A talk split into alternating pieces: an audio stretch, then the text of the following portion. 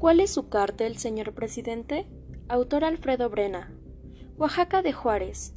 ¿Esta guerra es contra el narco o contra los cárteles competidores? ¿Por qué la lógica no checa?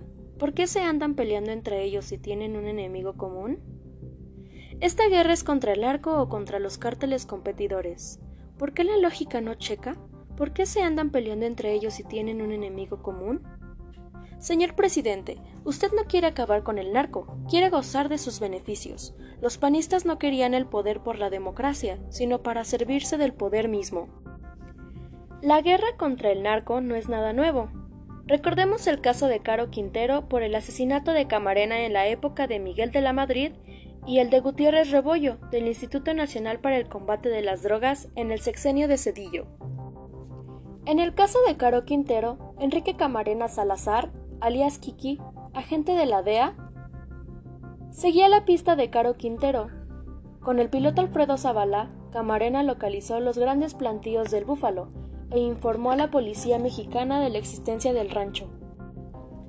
En todo caso, el 7 de febrero de 1985, Kiki Camarena y Alfredo Zavala salían del consulado estadounidense cuando fueron interceptados por agentes de la policía judicial.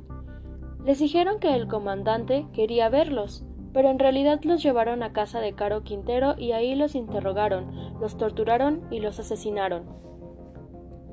La DEA se puso frenética ante la desaparición de Camarena y pasó a la histeria cuando se enteró, primero, de que el comandante Armando Pavón Reyes, encargado de localizar los cadáveres de Camarena y Zavala, supo que Caro Quintero pensaba huir del país el 17 de febrero lo alcanzó en el aeropuerto de Guadalajara, cuando ya tenía un pie en la escalerilla de su avión particular. Sin embargo, Caro y su gente mostraron sus credenciales de la Federal de Seguridad, rigurosamente firmadas por su director, José Antonio Zorrilla. Después, Caro extendió un cheque por 60 millones de pesos a Pavón, quien lo dejó escapar a Costa Rica, la DEA acabó de enfurecerse cuando en marzo al fin localizaron los cadáveres, enterrados en el rancho El Mareño, de Caro Quintero, y vieron que el Kiki y Zavala habían sido torturados. Como primera respuesta al asesinato de Camarena, a mediados de febrero, Estados Unidos ya había puesto en práctica la Operación Intercepción. Siguió la fuerte campaña en los medios en la que se santificaba a Camarena y se condenaba la insoportable corrupción mexicana. Bajo semejante presión, a las autoridades de México no les quedó más remedio que hacer algo. Así es que en abril ya habían arrestado a Caro Quintero en Costa Rica, y poco después cayó Don Neto, quien en los últimos tiempos había repartido casas, fincas, aviones, autos lujosos y millones de dólares a los altos comandantes de la DFS, con la esperanza ilusa de salvarse. Pero eso ya era imposible, debido a la tremenda presión de los gringos.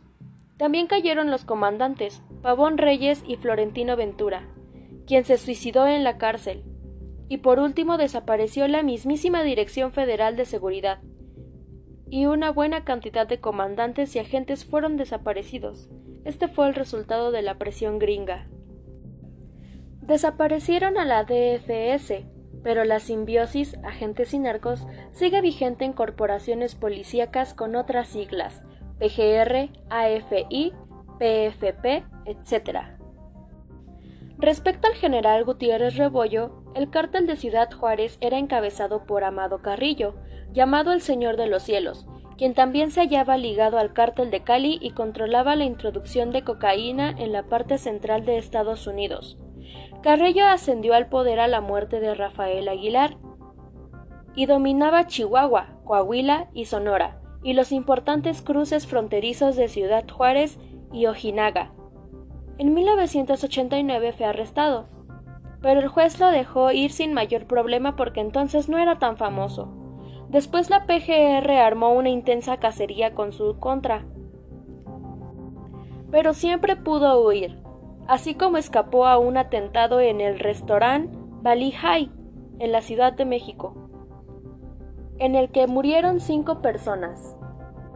Finalmente, en el sexenio de Cedillo fue asesinado por los cirujanos plásticos que le estaban construyendo una apariencia totalmente distinta en una clínica, cuyo abogado era el jefe Diego Fernández de Ceballos.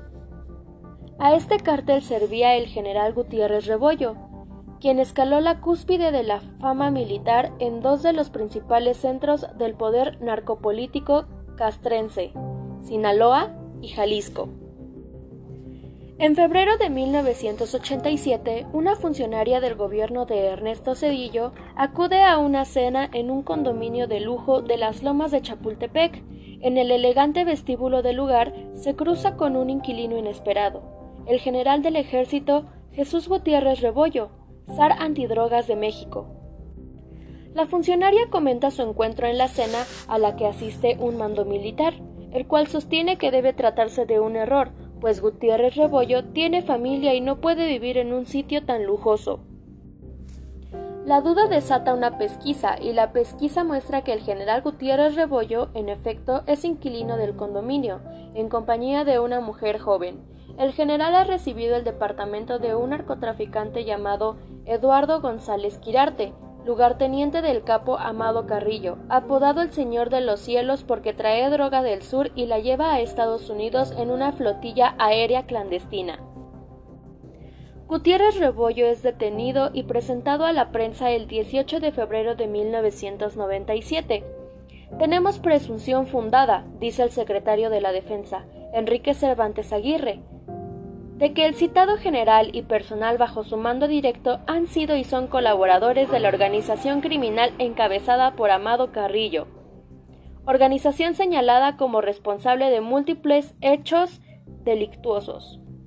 O sea, el general protegía a un cártel y combatía con ferocidad a los otros, le servía a su socio y le servía a la República. Y ahora, en este sexenio, Fecal emprende una guerra contra el narco, sin depurar las instituciones.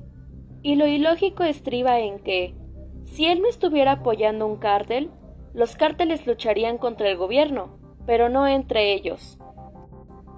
Si se tiene un enemigo común, no es lógico pelearse contra otro cártel, a no ser que ese cártel esté protegido por el ejército y las corporaciones policíacas. Entonces, si se convierte en enemigo no por ser competencia como cártel, sino por ser parte del gobierno que es el que los está atacando. ¿Cuál es su cártel, señor presidente?